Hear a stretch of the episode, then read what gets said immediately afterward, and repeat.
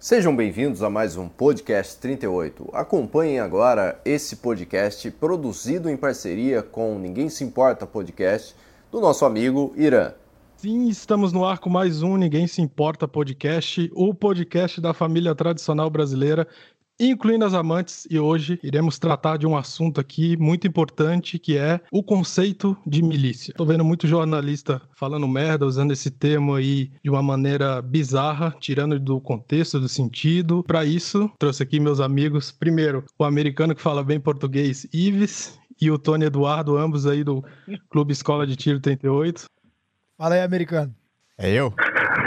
Já vou começar falando errado aqui, cara. Não, é. Bom, galera, eu sou o Ives, eu já, já tive aqui no podcast é, fantástico aqui do, do Irã, é, falando um pouquinho de Hong Kong. Agora a gente está aqui no Texas, nos Estados Unidos, e fomos convidados aí, temos a honra de participar de um tópico peculiar, né, cara? Então vamos tentar dar o nosso melhor. Já vou pedindo desculpas pelo o meu português completamente. É, misturado aí com o inglês, mas eu acho que o pessoal com, com um pouco mais de, inteligência aí consegue formular as frases por mim. Mas obrigado, Irã. Tamo aí. É, beleza. Valeu, Irã. Obrigado pela oportunidade de novo. É, na outra, com os três juntos, estavam é, um em cada canto do mundo, né? Irã, Suíça, eu lá, eu lá em Xangai. E o Ives, acho que estava no Texas. Tava no Brasil. Tava no, Brasil. Brasil. É. Tava no Brasil. No Brasil. Pô, cada um, um em cada continente, literalmente. É, e foi um, foi um papo muito legal, pontual, importante na época, Irã, que você levantou a bola, porque a desinformação né, que se encontrava com relação, muitas das vezes, do que estava acontecendo no Hong Kong. E, de novo, esse assunto atual agora. Cara, eu nunca vi noticiário, nunca, desde criança, nem lugar nenhum. Eu não vejo noticiário, eu, eu não me informo por televisão. É, não estou aqui dizendo que não, não, sou nenhum radical extremista, né? apenas dizendo que eu não faço isso. Mas, de acordo com o que eu vejo algumas pessoas comentarem, inclusive você, tá em moda ficar falando esse, essa terminologia aí, milícia, milícia para cá, milícia para cá, e por isso que te incomodou e tu quis bater esse papo. Então, vamos, toca o baile aí, cara. Vamos falar. É que assim, é, o, o, que eu vi no Twitter ali, é, muitos jornalistas né, da, da Jovem Pan, os caras vivem numa bolha, não fazem ideia do que, que é o mundo real. E eu vi um tweet, por exemplo, que uma série de tweets, né? E todos começavam da mesma forma: as milícias do Bolsonaro, as milícias não sei o quê. Porque no Brasil, o cara acha que milícia é aquele PM aposentado que comanda o esquema da, da venda de gás no, numa favela, entendeu? Eles não sabem o verdadeiro conceito de milícia e é por isso que eu trouxe vocês aqui, porque eu quero tentar entender também como que surgiu isso aí. Vocês podem falar, vocês estão aí no Texas, podem falar da fundação aí dos Estados Unidos. Como vocês querem começar esse assunto? Ô, Irã, eu vou começar aqui, Ives, é, falando um pouco desse conceito de milícia aí que existe no Brasil. Eu vou te falar, eu, eu faz muito tempo que eu, eu saí do Brasil, né? Eu saí com meus 16 anos e não vivo a realidade brasileira desde lá. Né? Eu tenho família ainda no Brasil, tenho negócio no Brasil, mas eu estou aqui o tempo inteiro, né? morei em vários lugares do mundo. E esse conceito aí, até recente, aí, de ouvir milícia, milícia, para mim começou com uma reunião que eu estava na, na, na, empresa familiar que a gente tem lá em Santa Catarina, e a gente estava abrindo uma loja no, no estado do Paraná e era a segunda loja no estado e tinha lá, né, todos o, a lista dos custos de abrir a loja, do, do, do material, do pessoal, pá, do ponto de venda, etc, etc. E tinha um custo lá meio maluco. Eu falei, o que, que é isso? Um custo de segurança. Daí imaginei, né? Não, é o, é o pessoal da Prosegur, sei lá, o nome das empresas de segurança aí. Eles, não, não, isso aí é para miliciano. Deu. Hã? Miliciano? Que porra é essa, miliciano? Não, cara, é o seguinte, a gente, quando a gente estava vendo a loja lá, os caras já foram é, filmando a gente, na quinta vez que a gente foi lá fechar o contrato, eles já vieram, deram um approach na gente e falaram assim, ô, oh, vocês são ali de, de Joinville, não sei o que, ah, sim, somos, estão abrindo, abrindo uma loja aqui, sim. Bom, a gente faz aqui a segurança do bairro, né, cara? Então, tu tá entendendo, todos, né, eram é, policiais militares, E, e eu, cara, na minha ignorância, falei, como assim, cara? Como é que a gente aceita isso? Que não tem que pagar porra nenhuma, né? Daí os caras, não, não, é assim que funciona. E eles até ficaram meio cabreiro assim, porra. Não, não, não, é, o Brasil é assim. Eu, cara, mas como assim vocês estão se sujeitando a pagar uma parada que o Estado é para dar para vocês? E, e, é isso mesmo? Essa, isso que é a porra da milícia? É isso que eles falam? Porque, cara, antes eu ouvia milícia, eu não, nem sabia que é milícia. É algum conceito maluco de brasileiro aí que não tem nada a ver com o conceito de milícia em inglês, histórico, é, de guerras, até histórico desde a época da porra dos romanos, né, cara? É, tem, né, o as milícias organizadas, organizadas, mas paramilitares, aquela coisa ali para, né, até de rebeldia contra uma tirania, tudo isso aí. Cara, isso para mim era milícia.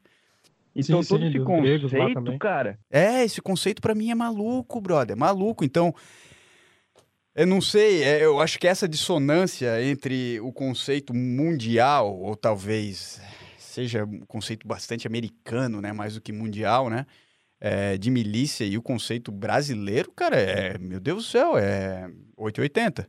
Que assim como eles é, criminalizaram a questão das armas no, no Brasil, estão criminalizando o termo milícia também, né? Aqui, por exemplo, o, a segurança do país é, é através do Militia System, que é o, o sistema de milícia, meu, secular o negócio. É a maneira que os caras armam a população e que se precisar, em caso o país for atacado, eles mobilizam 100 mil pessoas nas, nas fronteiras rapidamente, assim. Então, os Estados Unidos tem a mesma coisa, que eu, eu tava dando uma lida e tem as as milícias do Texas, né? O pessoal que cuida lá. E é, no Brasil são... distorceram completamente o, o termo e o nego tá falando dia e noite isso, não faz ideia nem de onde vem, entendeu? É, cara, tem, tem é, é, é, bizarro o conceito. Eh, acho que nem não é em português, mas o conceito no Brasil é milícia, né, cara? Ela pode ser uma. Eu, de novo, não sou historiador, não sou é, expert no assunto, mas com, né, um pouco de estudo que a gente tem, a gente sabe que, pô, é um, é um movimento extra extra militar aí paramilitar ou, né de, ou de cidadãos. Na, na história dos Estados Unidos até o Tony pode falar bastante sobre isso. É, isso aí foi muito presente né cara? E essa é, milícias de estado que tu tá falando são as uh, famosas National Guards né que foram formadas ali no começo do, de 1900, em 1903, eu acho, uma coisa que foi cada estado americano tinha a sua National Guard, né, que eram que eram é, voluntários que, é, por mais que sejam militares, né, no, pelo contrato assinado com o estado, eles são pessoas é, normais, cidadãos, no, cidadãos norma, normais, né? Da, da, sociedade. Então, as National Guards são talvez o exemplo mais conhecido de milícias atuais que existem nos Estados Unidos hoje em dia, né? Não é tão pontual o que tudo que vocês colocaram até agora que eu, né, você abre no, no Google aqui da vida conceito de milícia, né, e obviamente sempre tentando é, primariamente pesquisar em inglês, porque todo con conteúdo internacionalmente, um japonês se inventar, é, seja na, no campo da, né, da teórico ou no campo prático, ele vai ter a tese dele em inglês, né? Se ela, né, em qualquer, qualquer país que. Só dando uma explicação meio é, redundante aqui, mas necessária, por que a gente pesquisa em inglês? Porque o teu ramo de approach, de, de aproximação, de abordagem, ele torna-se quase que infinito, é o mundial, né? Então, o próprio conceito de milícia, seja lá o que você for buscar, é, busque sempre em inglês, né? E, secundariamente, se houver interesse ou necessidade, na sua língua nativa, português, por exemplo. Mas você bota o conceito de milícia ali, você vê que, dentre os conceitos, né, uma força militar raised, né, nascida, né, crescida do, da, de, uma, de uma população civil para suplementar um, um, army, né, um, um, regular army, um exército regular em caso de uma emergência. Então, esse é um dos exemplos de, de milícia. Né? Então, é, o universo civil, a população civil, suplementar, é, se levanta para suplementar um exército já existente no caso de uma necessidade, tá? de, de, de alarmante, uma, né? uma defesa. Emergência. É, uma, uma emergência, uma de, defesa, defesa nacional né? contra um ataque exterior, enfim. É, o, também o conceito né, que é, é o, o civil capaz, né? É, por lei ou por militar ser, ser, serviço militar, né? Que é o caso é, da Guarda Nacional, né? Que você mencionou ali. Isso. que são essas state size, né, tamanho de estados, é, que são as milícias estaduais, né, a Guarda Nacional. E é, que essas também... sim operam em, em, solo americano, né? Diferente do, do Big Army, do Big, Isso. Né, do Big Military. Isso. E diferente do exército como um todo, que nos Estados Unidos, pela Constituição americana, garantida pelos pais fundadores, o exército não pode atuar em solo americano, até para não atuar contra o próprio povo civil. É inadmissível para os americanos o exército atuar é, é, em solo civil, porque eles são feitos para guerra, né? para defesa, em solo pátrio, porque eles são feitos para defesa é, externa, né? num confronto é, externo. E também, aí sim, o conceito que é, de, é desentendido, né? não mal compreendido, ou não, muitas vezes independe, pode ser muito bem compreendido também, depende, que é, é uma força militar que engaja né, em ações rebeldes ou terroristas é, em oposição contrárias a um exército regular. Então, aí é que entra esse único e conceito é, negativo, entre aspas, né, que a gente tem no Brasil, por exemplo, que, que incomodou o Irã ao ponto de a gente estar tá aqui conversando agora nesse podcast, que seria aquela situação é, independente, por exemplo, do que falam, pelo pouco que eu me preocupei a entender é, quando falam em milícia no Brasil, que é aquele, sei lá, como a gente está falando antes ali, o policial aposentado ou da ativa mesmo, que exerce um poder paralelo de controle é, civil, aonde ele age é, influenciando é, naquele bairro, naquele morro carioca, ou naquele bairro, enfim, na cidade ou qualquer outro ambiente, e, e que ele cobra pra, para serviço de proteção, ou sei lá, gás, como o Irã falou, sei lá, essas loucuragens que eu nem, nem entendo direito e, e, sinceramente, nem me interessa entender muito profundamente mesmo. Mas, esquecendo esse conceito muito raso e muito. É, Chinelagem mesmo. É, para não dizer infantil, né? Porque a mídia, Ira, ela propositalmente, a mídia, né? Seja, sei lá, você falou jornalistas da Folha, jornalistas não sei o quê. O jornalista, ele é, por si só, uma pessoa é, extremamente infantil. Ele é muito imaturo e infantil é, ele vive da fofoca e do que vende no sentido mais baixo, né, mais raso é, no campo do, das ideias, do, do, do, intelecto. Então você imagine você viver, planejar sua vida, estudar entre aspas, né, porque né, não deixa de ser estudo, mas é para ser baixo, para ser raso. Então, por regra, é isso que é o jornalista não só no Brasil, nos Estados Unidos também, cara. É, então, o jornalista ele é um, um, cara que se resume a, um, a falar uma linguajar muito baixo e de impacto emocional exclusivamente, rarissimamente técnico.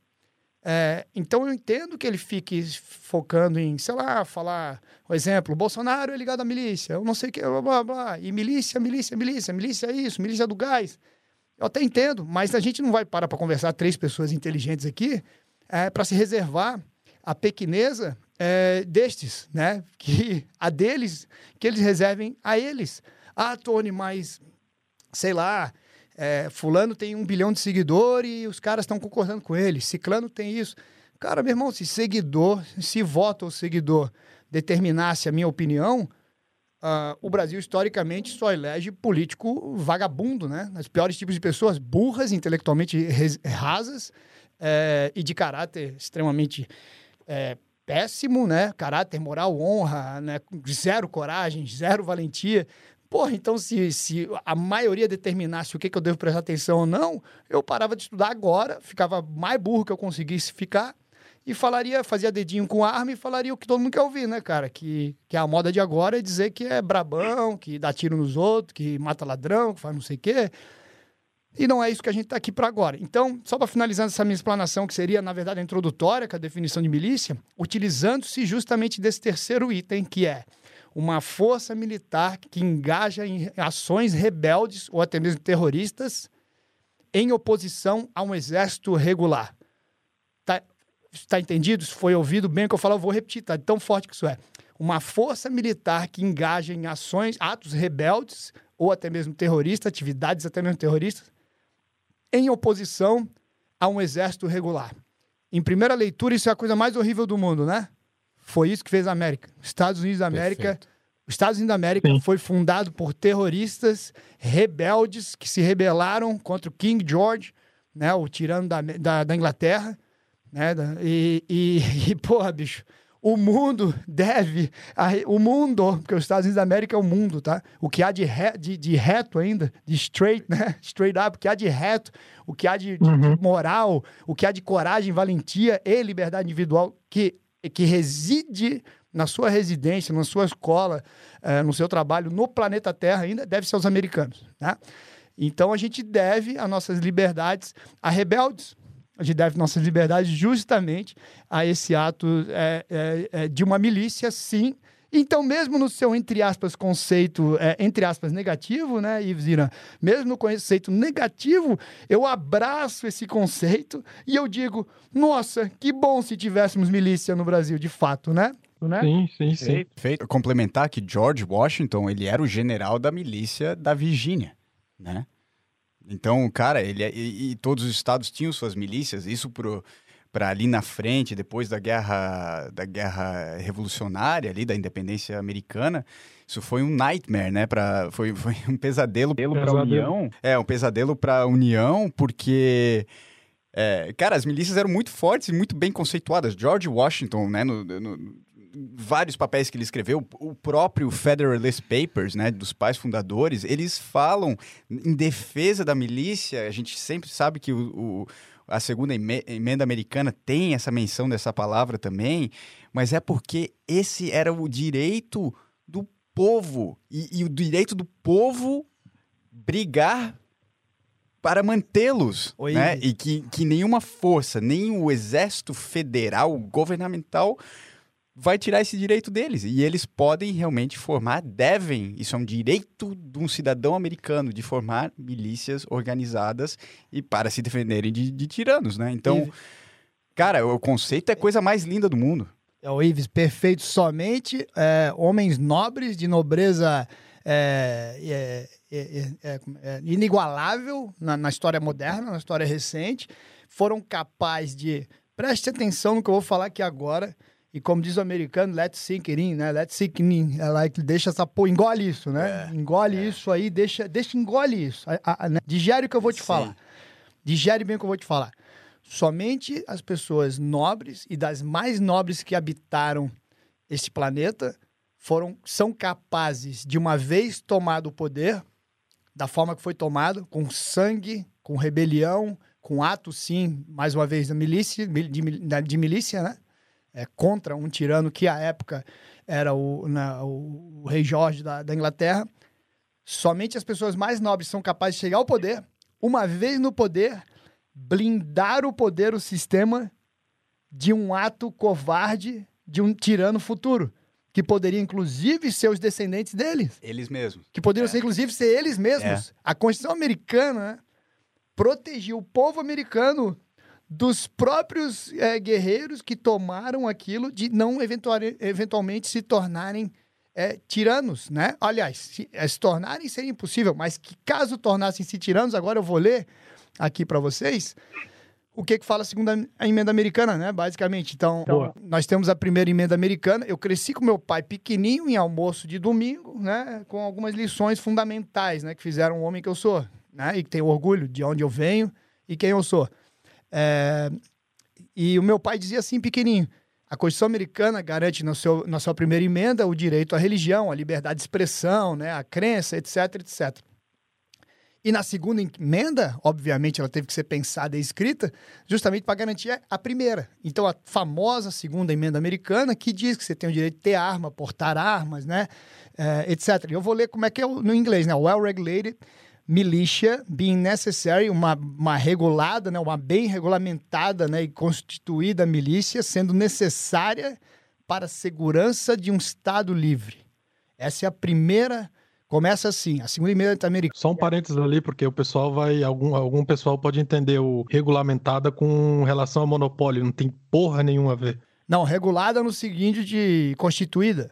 Exato. Organizada, organizada. Organizada. Né? Uma bem organizada milícia, né? não regulada pelo Estado. Boa, boa, boa, é boa dentro Irã, obrigado. Né? Então é a tradução dessa palavra literal português. Seria melhor o Ives, né, como colocou, organizada. Nada a ver com o governo. O, o, o governo americano não tem nenhum papel em regulamentar quase nada. De, na arma chega a ser ridículo, né? A arma dos Estados Unidos, na maior parte dos Estados Unidos, não existe registro, né? Já começa por aí. Mas é uma conversa mais para diante. Terminando, uma, uma milícia organizada sendo necessária para a segurança de um Estado livre, o direito do povo de manter e portar armas não deve ser infringido, né? E aí vem, né, uma observação de George Washington, né? O povo livre não apenas deve ser né, armado e disciplinado, mas ele deve possuir suficiente arma e munição para manter um status de independência de qualquer aquele que, né, que tentar abusar deles. Qualquer aquele que tentar abusar deles.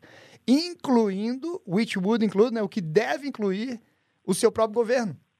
Então, os caras escreveram a Constituição Americana, né, os milicianos, o George Washington, os pais fundadores, eles escreveram na Constituição Americana, quando fundaram os Estados Unidos da América, artigos que permitiam que o povo possuísse a liberdade de expressão garantida pela posse de armas e munição suficiente para garantir que aquele povo jamais pudesse, na história futura, ser subjulgado por um tirano maior, um ditador maior, incluindo a porra do seu próprio governo, que na história, na maldita história, eles não eram imbecis, pelo contrário, eles eram ali, alguns chamam até os pais fundadores de alienígenas, eram fabulosos. É o contrário, né? Eles eram extremamente, a minha capacidade intelectual deve chegar a 0,01% do que aqueles caras conseguiam. E sendo quem eles eram, eles sabiam que ao longo da história, toda tirania, ou a grandes, as grandes tiranias, partiram justamente de governos que, quiçá porventura, foram democraticamente eleitos, muitos deles. Ora, ora, ora veja você, Hitler, pô.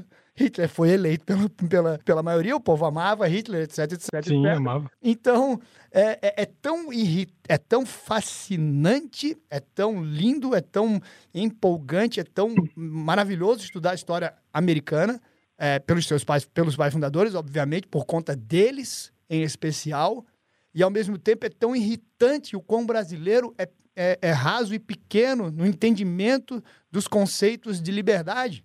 Você não vota em político para ter liberdade. Você não vota em político para arrumar a tua vida. Você não vota em político para ter segurança. Você não vota em político para porra nenhuma.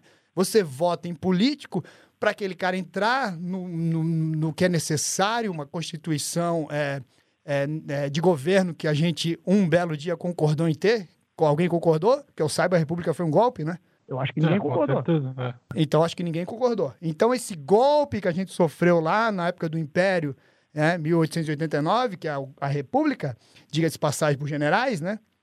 Eles gostam, né? Acho que eles gostam disso. Porque eles não conseguem perder a mania do poder, né? Poder e política. Eles Só adoram. esperaram Caxias morrer, né?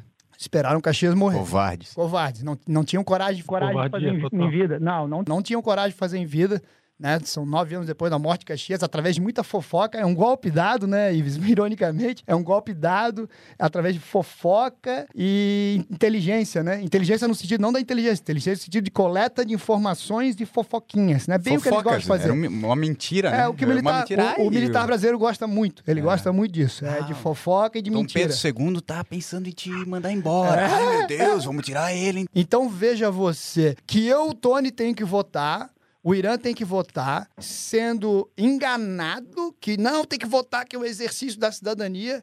Votar para eleger um, um, panaca, em sua regra absoluta, é sempre um, um, corrupto, seja ele legal ou ilegal. Já conversamos sobre isso em outro podcast. Veja bem, a corrupção não precisa infringir a lei, como dizia Al Capone. Eu não entendo quem não cumpre a lei. Se há, tan se há tantos motivos, né, de, de, de, de, de ficar rico, né, utilizando essa própria lei, de fazer, né, ilegalidades dentro da legalidade, né, de fazerem atrocidades dentro da legalidade, né. Sim, é, o Escobar fez isso também várias vezes. É o político brasileiro, né? Então, é... e aí eles te provocam, cara, de novo, Irã, não aguento mais isso, Irã. Irã, eu tô no Texas, eu tô nos Estados Unidos da América, eu tô na mãe nação da liberdade, no estado talvez mais referência mundial de liberdade, que é o Texas. É, mundial. Não é à toa que, que a gente tá aqui. E eu não aguento mais, cara. Não param de falar, eu não suporto político. Ninguém bom gosta de político, cara. Ninguém gosta, bicho. E no Brasil só sabe falar de política partidária, como meu pai sempre disse e provocou-nos desde a infância a falar sobre política. A ciência política, não a partidária. Política partidária é um nojo, cara. O Brasil só sabe falar política partidária, em votar. É ano de voto de novo. O que, que eu nem sei, cara? É prefeito esse ano? Prefeito, vereador? Meu irmão, quero que se foda. Prefeito serve pra nada, cara. Pra que, que serve? Só pra, só pra fazer merda. Só pra quebrar a cidade, só pra desviar coisa. Como diz um grande amigo nosso, não vou falar o nome por respeito, que é um, um sujeito público muito grande, muito forte, né? Muito fluente. Pra que, que serve vereador, fulano? Vereador não serve pra nada. Eu não, até hoje não sei para que, que, serve vereador. Ele serve para chupar o saco do, do prefeito para ver o que, que qual é o que eles vão, o que, que eles vão desviar ou qual é a mutreta que eles vão fazer. Nada mais que a capilaridade do sistema. Só para sustentar. Perfeito. Né? Sustentar. Perfeito. A, a, a artéria mãe. Só Perfeito. Isso. Então, só para finalizar, falei pra caralho aqui, mas é foda. Porque, foda não, porque boa, o, boa. Cara não... o cara não tem como se envolver, inclusive emocionalmente. Eu odeio isso, eu odeio me, é, me envolver emocionalmente, porque os sábios, eles são é, conseguem separar isso bem, né? Meu pai sempre disse isso. Frio, fi, meu filho, frio como uma laje, seja frio, né? É, é, difícil, cara, ser brasileiro e, né, e não se alterar. É, mas repito, cara, os Estados Unidos da América é um país fundado com uma constituição que dizia: povo, vocês têm que ter arma e munição é infinita para sustentar-se contra um eventual tirano que a história já nos mostrou comumente pode ser o próprio governo, né?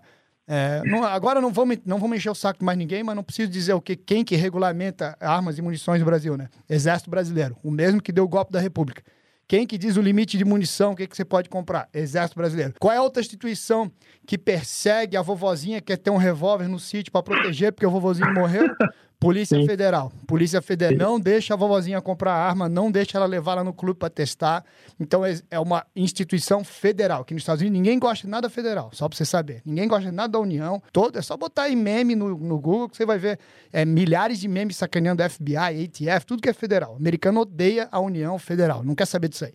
Tá? Então, no Brasil, as duas coisas que regulamentam armas e munições são órgãos federais, sendo que um deles é o órgão que deu o golpe da República e nos trai desde então. É, os caras nem atiram, né, velho? Nem tem contato com a arma. Os caras são tudo. É, o Brasil é a piada, né, velho? É o único lugar onde existe concurso público e militar não gosta de arma. É impressionante, cara. Só para pontuar ali o que você leu da Constituição americana, eu tô com a Constituição suíça aqui de 1700 e pouco. Tem, tem alguns trechos aqui que bate muito, cara que é, eu vou, vou tentar traduzir é aqui baseada, em tempo real. É baseada na americana.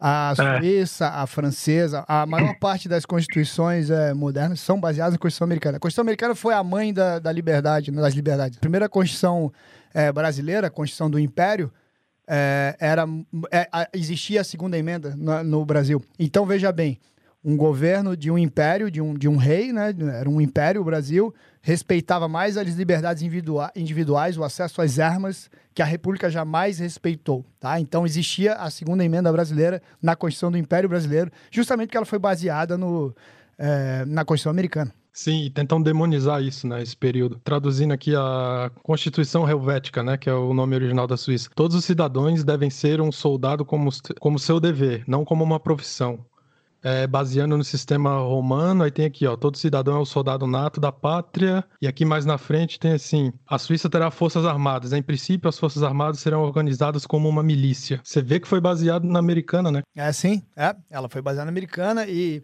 por isso que no meu discurso ali, empolgado, muito foda, enchendo o saco de vocês um pouco ali agora recente, eu eu falo, né, e repito, cara, os Estados Unidos, devemos aos Estados Unidos da América todos os pilares recentes da história moderna recente de liberdades e tudo que destoa. Por isso que é um país é, ensinado é, pelo establishment internacional a ser odiado. Por isso que todo mundo, ah, americano, cara, eu tenho um amigo em tese inteligente, é um advogado né, no, no Brasil, é, lá de Floripa, lá, amigo de infância, canguru querido, meu amigo, mas é impossível porque o cara, ele só é em tese inteligente. E ele, todas as críticas dele têm fundamentação ideológica e uma, a principal delas é sempre, ah, vai baixar as calças para americano, ah, vai não seguir para americano. Ah, blá, blá, blá.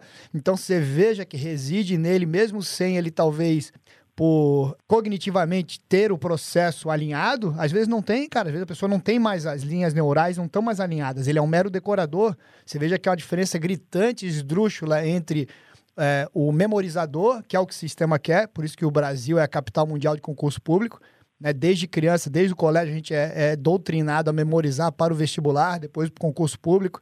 É, uma insanidade, né? Você conta, até ontem a gente estava almoçando com um americano e no meio das críticas ele estava criticando muito funcionário público aqui e tal, e dizendo, né, vergonheira. Cara, aí numa das brincadeiras ele falou, cara, você seria funcionário público? Alguém aqui seria funcionário do governo? Cara, o governo é a instituição mais incompetente que existe. E a gente, o Ives, quieto, quieto, até que uma hora a gente não aguentou, eu tive que falar, cara, Porra, Clay, desculpa, irmão, mas obviamente eu não seria, eu te entendo, mas você sabia que no Brasil é sonho isso? As pessoas lutam para ser funcionário público. Ele, o cérebro dele deu tela azul, ele não conseguiu entender. Por quê? Ele tá lá naquela geração do Brasil de 20, 30 anos atrás, quando o Tony era criança, 30 anos atrás. Eu era filho, sou filho de dois funcionários públicos, e o, os, os bem-sucedidos da sala de aula eram filho de profissionais liberais, comerciantes e por aí vai, né? É o advogado. É o advogado. Uhum, privado, né? né? É, é o óbvio, né? Como qualquer nação e como o Brasil era há meros, há pouco, até menos de três décadas atrás, né? A mudança no Brasil foi radical. Por quê? Porque criou-se esse protocolo, que é esse meu amigo advogado, é, do memorizador, do capaz de discursar sempre pelo discurso de outrem. Ele não possui a formulação própria, ele sempre vai citar outrem, ele sempre vai falar ah, cara, pode até ser pessoas fabulosas, pode até ser Sócrates, Sócrates, Platão, pode ser, inclusive, né? Muitas das vezes eles utilizam de, é, de distorções do discurso de, de, de agentes da história, pessoas fabulosas, mas são pessoas incapazes de formular pensamentos próprios. E você veja quando você assassina isso numa sociedade, a incapacidade de formular pensamento próprio, você venceu, cara, você ganhou. Aí você tem a pessoa criticando, ah, não pode fazer parceria com os Estados Unidos porque é isso, mas a mesma pessoa acha interessante a parceria com a China ou com o Estado Islâmico. Por defender é, regimes autoritários é, é ok. Né? Então, essa incapacidade cognitiva reside no brasileiro moderno, é, tornando-se incapaz, ao meu ver, é, a lucidez em, em terra pátria hoje, né? É impossível. Aqueles que permeiam de lucidez ou saem é, espiritualmente, mentalmente do Brasil, mesmo residindo, residindo, fisicamente no Brasil, ou saem de fato fisicamente do Brasil, né? Como vários tem, o têm feito, até o exemplo, né, Irã, por exemplo. Então você só é capaz de permear é, em habilidade cognitiva e lucidez se você não reside geograficamente no Brasil Acho, penso eu, penso eu, porque tá difícil, cara. É muito difícil. É um país que te embriaga.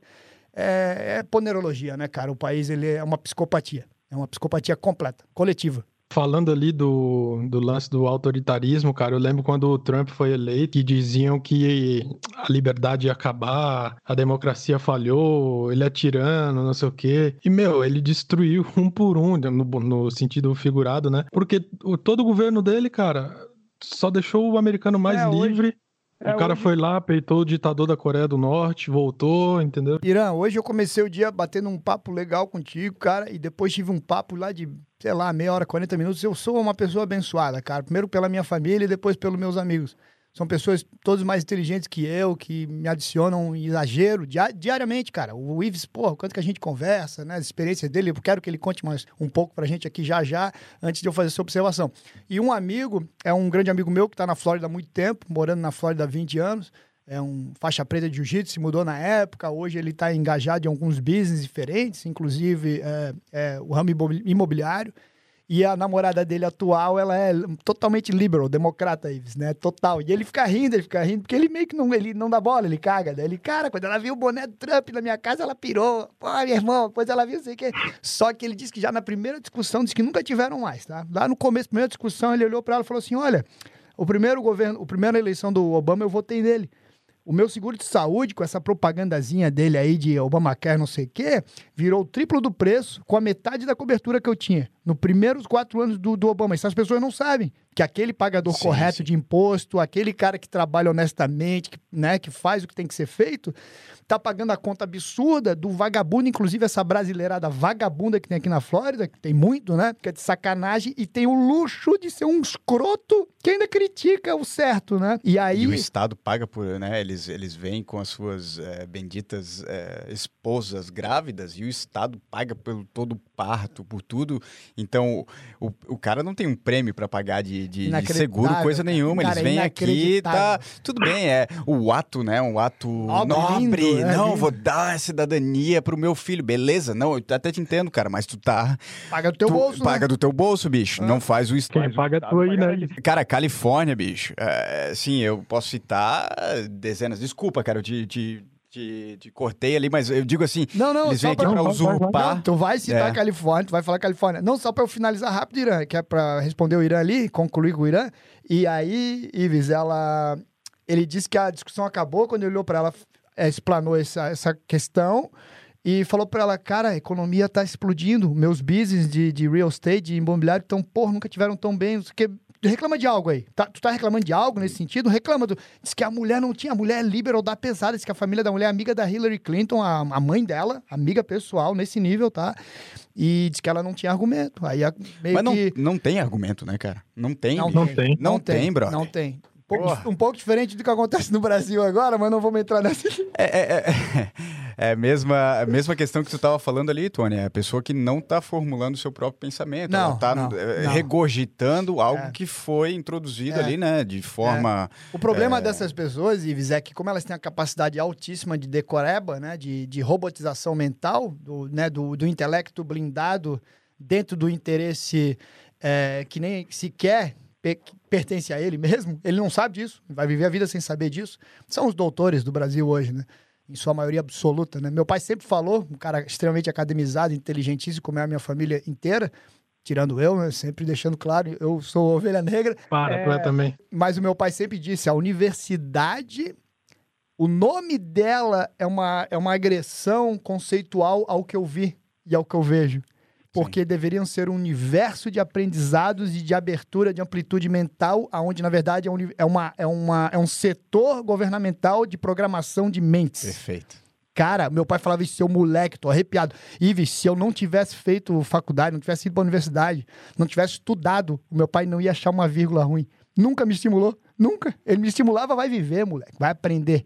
E o meu pai sempre soube apreciar um bom papo que seja um, um servente, um, pedreiro, cara, um servente de obra. Ele sempre foi um cara de aprender com as pessoas, sejam lá quais é, é, condições sociais, é, culturais elas viessem, e sempre soube enxergar a inteligência em pessoas, muitas vezes que a gente não viria por essa questão, essa mentira da academização no Brasil.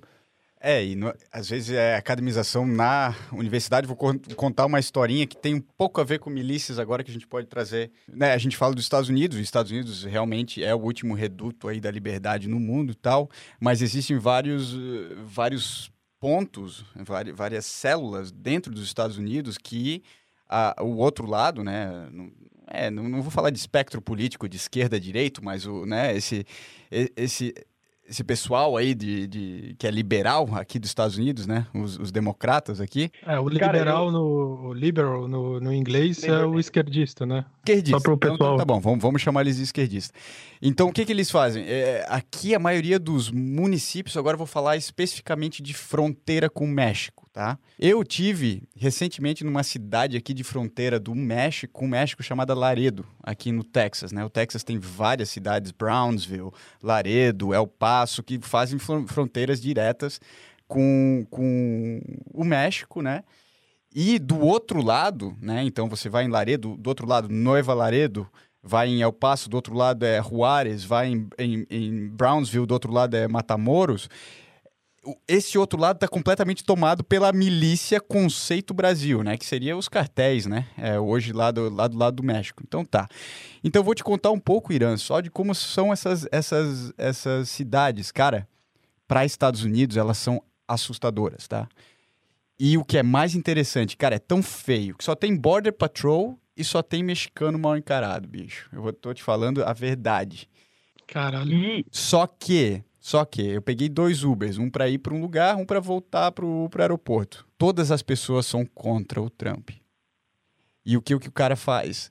Não, ele fala não. E eles, o ódio deles é tão grande, então, né, por mais que aquele cara não vá para a universidade, isso que eu tô querendo dizer, mas esses esquerdistas eles têm é, é, essa influência nas pessoas, né, que são das células dele tão forte que até um mexicano que vive num que tem o privilégio de estar dentro dos Estados Unidos, vê que a cidade dele que ele está morando é uma cidade de merda, ele, ele ainda entende que tu controlar aquela fronteira, porque a cidade é uma merda porque tem bandido, tem o tráfico, os locetas que estão do outro lado de Laredo, estão dentro de Laredo também.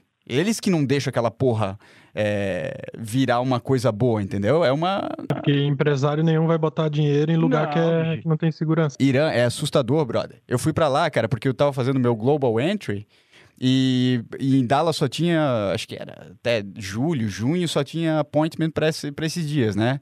E eu fui lá para uhum. Laredo porque tinha imediatamente, porque ninguém ia para Laredo. E daí eu cheguei lá e falei, caralho, cara, não pode ser tão ruim. É horrível, é horrível, irmão. Daí, eu, primeira coisa, assim, a gente não encontrava o lugar, que era numa ponte lá que dava acesso ao México. Daí eu, eu, o cara do Uber falava meio mal, assim, dele, não, deixa eu perguntar para esse cara aqui. Pegou, parou, baixou o vidro e, e foi falar com um cara meio tático da Border Patrol. O cara ficou olhando para ele assim, não respondeu nada, o bicho respondeu, eh, explicou tudo errado, assim, né? O Border Patrol, tipo, o que que tá acontecendo aqui? No momento que eu baixei o vídeo de trás para conversar com o cara, o cara pegou na arma dele e quase sacou. Caralho, então, cara... On edge, daí eu falei, não, não, levantei a mão, falei, não, irmão, eu só tô tentando chegar no Global Entry, é, como, é, como é que eu chego lá, não sei o que, o cara deu a respirada, assim... Não, vem aqui, vai por ali e tal, tem que ir de a pé, pá, pá, pá, pá, pá. me explicou. Ali eu já falei, caralho, eu tô numa merda, entendeu? Mas as pessoas ali ainda são contra o Trump, que querem. Que é, ele quer mudar aquela realidade ali, mas eles são contra porque os esquerdistas oferecem o quê? Ah, não, tu vai poder trazer o Juanito, a Pedrita e não sei o que lá do outro lado do, do, de Nova Laredo vai poder trazer para cá sem problema, entendeu? Então vai tomar no cu, cara. Então isso aí não é, não é defender os princípios é, da Constituição do teu país, da formação do teu país, do, teu, do legado do teu país, da história do teu país. Isso é nada mais do que um jogo sujo político para conseguir mais votos. Isso é patrocinado pelas milícias do outro lado, tá? As milícias ruins, né? Milícias... Os cartéis, Os né? cartéis, né? Mas essa política deles aí tá no mundo inteiro, cara, de você, como é que se diz? É dar o peixe e não ensinar a pescar, né? Por exemplo, a, a França é a mesma merda também, entendeu? Os caras, toda vez que tem eleição, elegem socialistas, aí protestam durante dois, quatro anos direto, igual tem lá o pessoal lá do Yellow Vest, lá do, dos coletinhos amarelos protestando. E aí chega eleições, continua votando em, em esquerdista porque o, o, eles não querem largar a teta, né, velho? O governo dá, vai dar tudo, o pessoal acha é, que é de graça. Só que não, né, cara? Os, todos os ricos retiraram dinheiro da França e foram pra Rússia, vieram pra Suíça, sei lá. É o que o Trump Sim. Jr. fala, né, cara? Acho que a gente comentou em outro podcast, ou certa, certamente nossas conversas. Aquela, a gente cresceu aprendendo o seguinte: é, é melhor dar o peixe ou ensinar a pescar, né? Dar independência para a pessoa. Então todo mundo responde, senso comum, óbvio, pô, ensinar a pescar tal. Mas aí o Trump Jr. faz uma, uma, uma, brincadeira no livro dele, né? No Trigger, que ele fala: Cara, não, agora imagina eu dar o peixe. Né? Imagina que eu só vou te dar o peixe, né? Ou pelo menos fingir que vou te dar o peixe. Então, veja bem, aprender a pescar é para aquele que quer exceder na vida, aquele que ninguém, né? O americano fala muito isso aqui, né? I mind my own business, né? O, o problema meu e da minha família é meu, não é teu e não muito menos do Estado. Né? O americano ele não gosta de governo, isso aí é uma coisa do americano, porque ele é um rebelde. A América nasceu numa rebeldia contra um governo, né? um, na época um império né? externo, mas que, enfim, é, tinha suas garras na, na, América, né? controlava a América. Os verdadeiros descendentes de milicianos de verdade, né? Sim, é, é sim. Sim, aí. Então, é, é, é, esse sentimento de, cara, eu resolvo meu problema. Veja bem, Ira, Desde que eu sou criancinha, o meu pai nunca ensinou no seguinte sentido, eh, né? No sentido. É, cara, o, o Ives falou assim uma, essa semana para mim, cara. Eu não me lembro por qual motivo. Até Ives, se vier ao caso, até me lembro. Se não vier, a gente. O motivo não interessa, mas o Ives falou assim: ó, cara, você tá amaldiçoado. A tua maldição é ser mal compreendido. Né? O Ives falou essa porra pra mim. Eu olhei para ele na hora e pensei, cara, tu não sabe o que tu tá falando, brother tu tá falando uma profundeza sem querer. Eu acho que foi até num som, talvez, até semi brincando de alguma coisa que a gente tava falando, de alguma discussão com amigos, alguma besteira, né, Ives? Até, entre aspas, besteira. E eu olhei pro isso e falei, cara, você não sabe a profundeza que tu tá falando, cara. Isso é da minha. O meu silêncio, por vezes, ou pela maioria absoluta das vezes, é, é, é justamente por isso, cara. Pela injustiça da falta de compreensão do que você fala, cara. E nunca foi tão fácil de ser mal compreendido, Irã, porque as pessoas não querem mais aprender a pescar. Elas não querem mais aprender a pensar. Elas só querem que tu dê aquela informação. Por exemplo, a informação de agora, Perfeito. a informação desse ano é: vamos voltar para prefeito, vamos, vamos votar para vereador, para né? A informação deste ano está sendo essa, cara. Então, pô, bicho, é, essa, é, a, essa é, é, é, é, o que as pessoas querem comprar, né? Infelizmente, infelizmente. Cara, e no Brasil, pô, o Ives é empresário lá, ele sabe o que eu tô falando, né, cara? Tem a cultura lá, o sujeito mal entra na empresa e não, já vou botar no pau, vou botar no pau, vou foder esses caras, foda-se esses caras. E aí você vai falando com micro, microempresário, velho, os caras tô com a de mãos atadas aqui, porque se eu contrato, o cara me bota no pau, entendeu? Eu poderia chamar mais duas pessoas, só que, e aí? Eu vou contratar, dá três meses, o cara vaza e ferra todo o meu negócio e, porra, no brasileiro isso aí tá mais enraizado ainda, cara. Cara, é porque a gente tá sofrendo... É... É, há muito tempo, né? É, aquela história do livro, né? Porque o Brasil é um país atrasado, né? É, é é o. Como é que é o nome dele? O Gra. Gra Bruno. Garchagen. Garchagen, isso, tem um sobrenome.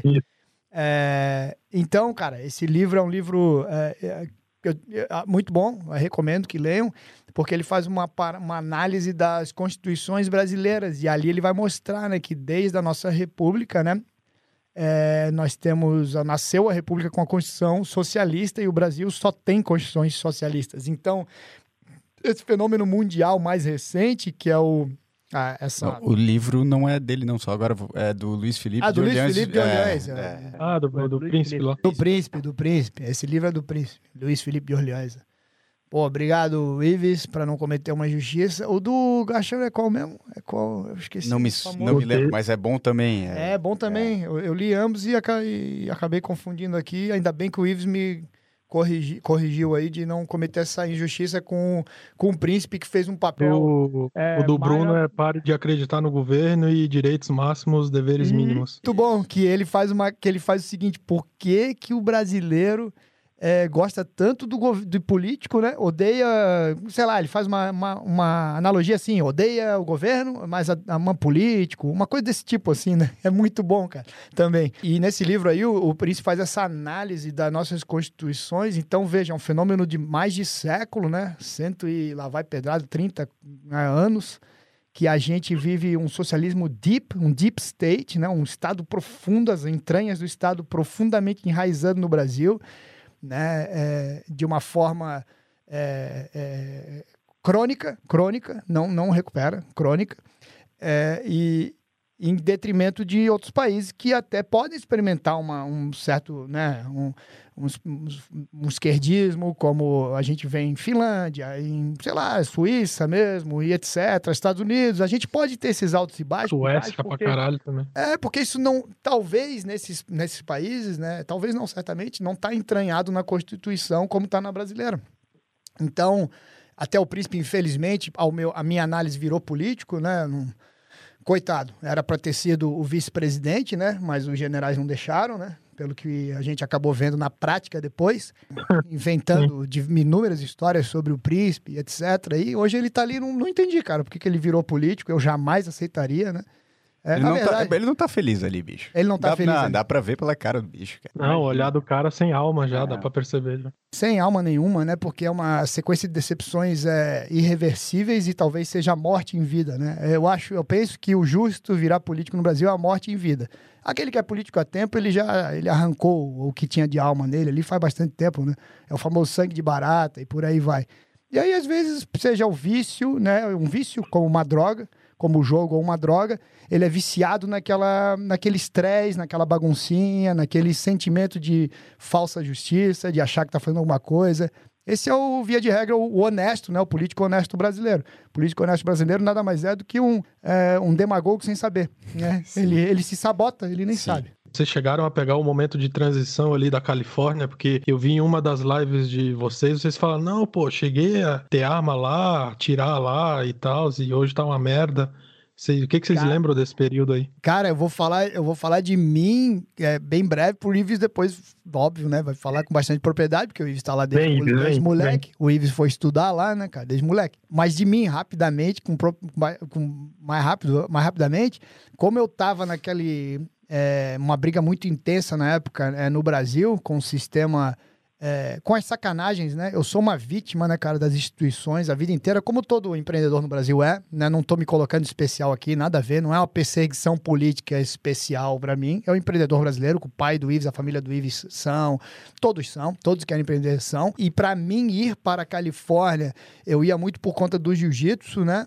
E por conta das, das armas pro, nessa época mais recente, que tem uns seis anos para cá, seis anos por aí, é, por conta do, do Ives, é, pelo acervo que ele foi adquirindo e o acesso que a gente tinha lá. Então, é, eu, para mim, Tony, eu vi uma Califórnia que não é essa que a gente vê hoje, entendeu? Eu vi uma, cara, a gente atirava doidado, a gente tinha de tudo, o Ives já tinha seus night vision, suas coisas todas. Então, eu vivi uma, uma Califórnia recente, mas eu acho que o Ives vai poder dizer agora, desde os 15, 16 anos, pô, ele deve ter, para ele deve ter sido mais pontual. Cara, que o que, que, a gente pode falar da Califórnia? Isso aí pode ser um podcast inteiro só disso aí, mas, cara, a Califórnia nada mais é do quase que um, uma tentativa de trazer um Brasil para os Estados Unidos. É, é, é verdade. É, é, é não, é, Genebra é, um... é, a mesma coisa aqui. A gente tem a mesma piada. Cara, é bizarro, né? Você, você no... cara, eu quando eu fui para Califórnia foi em 1999, né? Eu estudei, estudei na, na Universidade de Pepperdine, ali no, no, norte de Los Angeles, uma universidade até bem conceituada aqui. É, cara, era completamente igual aos Estados Unidos, né, em termos de valores das pessoas que você conhecia. Claro, é, Los Angeles, querendo ou não, tem muita influência de Hollywood, então você, você tem essas pessoas que estão no meio do entretenimento, né, que talvez não batam com os valores é, conservadores, mas a Califórnia, historicamente, como o Texas, ela era a sua própria república antes de ser parte da União e era uma terra de, de pessoas né, extremamente é, é, brave. Brave é o quê? Corajoso, honrado. Então, é, então tem muita história da Califórnia. Então, quando, o que começou a acontecer ali na Califórnia e ficou muito forte nos últimos 20 anos. Muito, muito, cara. Antes era, era. Claro que teve um movimento hippie ali nas antigas, mas sempre tinha um core da Califórnia, tinha o interior da Califórnia, fora da costa ali que era muito forte, que era né, o pessoal que trabalhava em, em, na indústria do petróleo, o pessoal que trabalhava ali na, na, na, na, agricultura. A agricultura da Califórnia é fortíssima, né, cara? Uma das mais fortes do mundo, né? Então, pô, esse pessoal, é, por via de regra, era um pessoal conservador, que né, valorizava bastante a família, que não era putaria. Pode falar essas coisas no podcast? Pode falar tudo. Que não era putaria de Los Angeles, de São Francisco, não era né, essa, essa né, Sodoma e Gomorra aí. É, e eles. E, e, o que começou a acontecer, cara, começando 20 anos atrás, literalmente com mudanças governamentais, então, começando por municípios, indo para condados e indo para nível estadual, eles tomaram conta 100%. E como os estados nos Estados Unidos é, gozam de independências Gigante, né? gigantes, né? você pode mudar leis de um dia para o outro. Né? Você pode falar, não, do nada você não vai poder ter armas semiautomáticas. Sem eles mesmos saber o que, que isso quer dizer. É isso que é mais chocante, né? Eles tecnicamente não sabem o que, que é isso. Né? Eu tive várias pessoas falando: Meu Deus, você tem armas semiautomáticas? Sim. Ai, mas meu Deus, você não tem medo de apertar aquele gatilho e, né, e sair 300 tiros? Não, semi-automático. O fuzil de assalto, né? Fuzil de assalto. Tecnicamente não que, existe. Que, porra, o que, é, que, é isso, né, cara? O que, é fuzil de assalto? fuzil de assalto é, é meu Deus. Então, o que começou a acontecer isso muito forte, Ira. E, e ao mesmo tempo, a, a, a, foram vindo muitas pessoas que tinham esse pensamento progressista. Por quê? Começou a cultura muito forte da maconha. Nada contra, cara, bicho. Quer fumar maconha, bicho? Foda-se, eu não tô nem aí pra ti, cara. Não tô nem aí, tá, tá tudo certo. É, certo. Eu ia. Respeito o teu direito, não tem problema nenhum. Mas que, cara, tu vai ser o, o, o less likely, né? Como é que fala? O cara. Menos. Propo... menos é... tu, vai, tu vai ser o cara com menos probabilidade de um dia fazer algo contra esse governo tirando daqui. Então, para mim, tu é só parte da porra do sistema. Yep. Né? Então. Tá, tá sendo então, usado. Cara, é, então isso foi só, né, não, não, não foi a única coisa, né? Muda a mudança de leis foi o que, que mais fudeu a Califórnia. E que mais exilou, literalmente exilou conservadores do Estado. Ô Ives, por favor, cara, pontua isso, porque as pessoas não têm a mínima ideia, né? O quão chocante é esse exílio, né? Porra, cara, o, o, o êxodo, né, vamos dizer. O êxodo, é. é. O êxodo da Califórnia, eu tenho uma estatística de 2016 do Texas, especificamente só do estado do Texas. Foram 260 mil carteiras de motorista da Califórnia, né, pegando só carteira de motorista, quem tem carteira de motorista, Caraca. trocadas para o Texas, né? E isso só no, no, ano de 2016, essa curva continua não em para, ascensão, né? Não para. Não para. E o, e, e o Texas, por dar tanta liberdade, né? Isso aí, esse paradoxo aí, o cara adora, né? O, dá tanta liberdade pro, pro indivíduo acaba que os californianos vêm muito para cá. Claro que tem os californianos, entre aspas, bons, né, que tem os nossos valores, e também tem os outros californianos que querem mudar a realidade do Texas, fazer o que fizeram da Califórnia aqui no Texas também, que, eu, que o buraco é mais embaixo, né, bicho? Aqui, nego não vai aceitar desse jeito, espero, né? Eu, pelo menos, serei um que não vai aceitar. Mas, então, cara, e, e a Califórnia acabou não, é tão insustentável, Irã, só pra tu entender. No começo, até vou trazer pro ponto de milícias de novo. No começo de.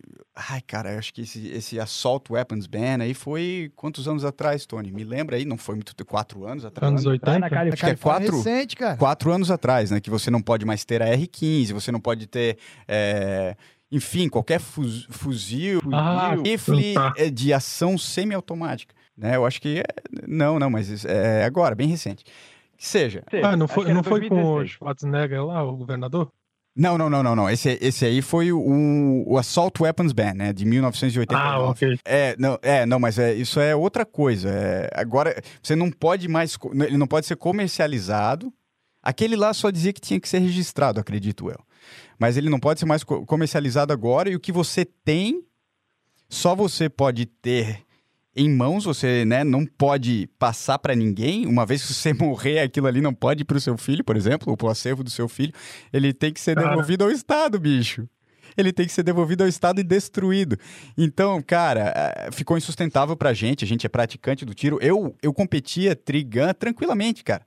Fui parado até que eu estava andando um pouco rápido no, no, numa rua ali, empolgado, que tinha voltado de uma competição e o polícia me parou e falou: Cara, eu vi um adesivo da Novesk atrás do teu truck.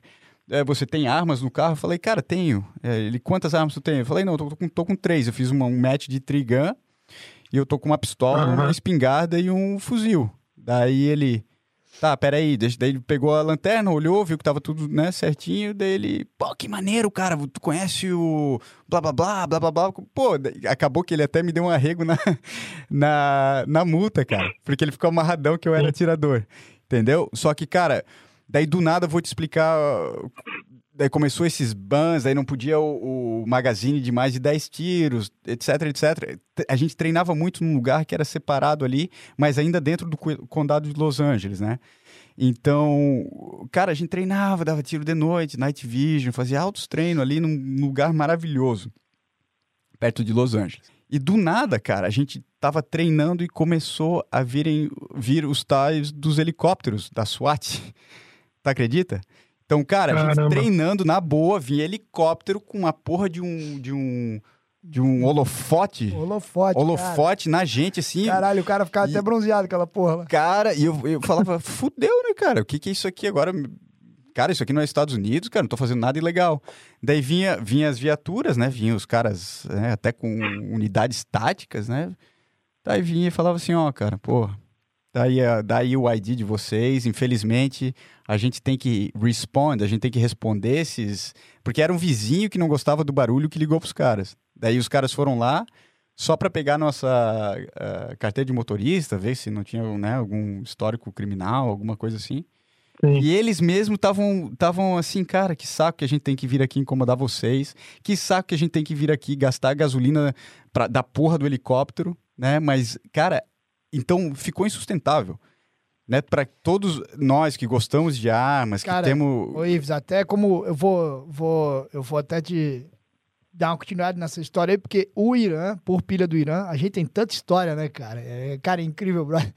Eu digo assim, né, a gente brinca, né, cara? Eu brinco, bicho, se eu morrer, cara, pode beber cachaça, nem vai no meu velário, joga na água. Minha mãe não Fui vai feliz. chorar, ninguém vai chorar. Eu vivi, cara. Eu vivi. vivi. É. Fiz coisa, brother. Ainda mais comparado a essa geração de medíocres que eu cresci aí, rodeado, né? Essa geração infeliz aí de medíocres, vazios, né? Agora tu é, imagina a minha geração, tá pior ainda. É, eu acho que é pior. Mas enfim, o que eu quero dizer é que numa dessas histórias, Ives, o Ives, o, o Ives vai lembrar, tava eu, tu e o Paul Van Dunk. Tava nós Sim. três. Tava nós três e Nós- eu. Mais alguém, cara. Eu acho que era aquele Green Beret, ou não? É, era. Era o Green era, Beret. o- era, claro O que Green era. Beret, é Green o... Beret. Um boina verde, né? Na tradução brasileira, como fosse especiais, né? Americano. Matt. O Matt. E aí isso era um entardecer, Irã. Tô contando, Irã, na pilha que tu gosta que a gente conte história. Vem, vem, vem, vem que eu tô gostando. Tá bom. Aí a gente tava lá, fazendo nosso treino lá no range, lá, loucuragem, nossa, coisa e tal. É, helicóptero, coisa e tal, passou, né? Ah, daí, puta, helicóptero, mas essa aí a gente já tava mais tarimbadinho, né? Ah, Era a segunda já, né? Terceira Acho que a vez? terceira- é, A terceira. primeira eu não tava, eu tava na segunda, terceira. Isso, então isso. Essa, essa era a terceira já, eu acho. Aí eu, porra, helicóptero, ah, beleza, tá, cara, e agora, bicho, e agora? Aí a gente falou pro Van Dunk, Paul Van Dunk, pra quem não, pra quem não sabe, ele é o armeiro-chefe principal da Agency Arms, hoje talvez a mais conceituada customizadora de Glocks do mundo, né, Ives? E é, um, e é um grande amigo nosso. Paul Van Dunk tava lá, inclusive, tava lá até profissionalmente, a gente tinha pedido pra ele dar uma aula pra gente, né, Ives? Que ele Exatamente. tem uma escola, que é a, é a PACE, né? Ace Performance. Pace Performance, que é de né, atirador, né, melhoria de performance na manipulação de armamento, obviamente. É curso de tiro. E a gente tinha feito um dia de treino, era final do dia, já anoitecendo. A gente tava até esperando anoitecer para usar os Night Vision, os Sim. nods.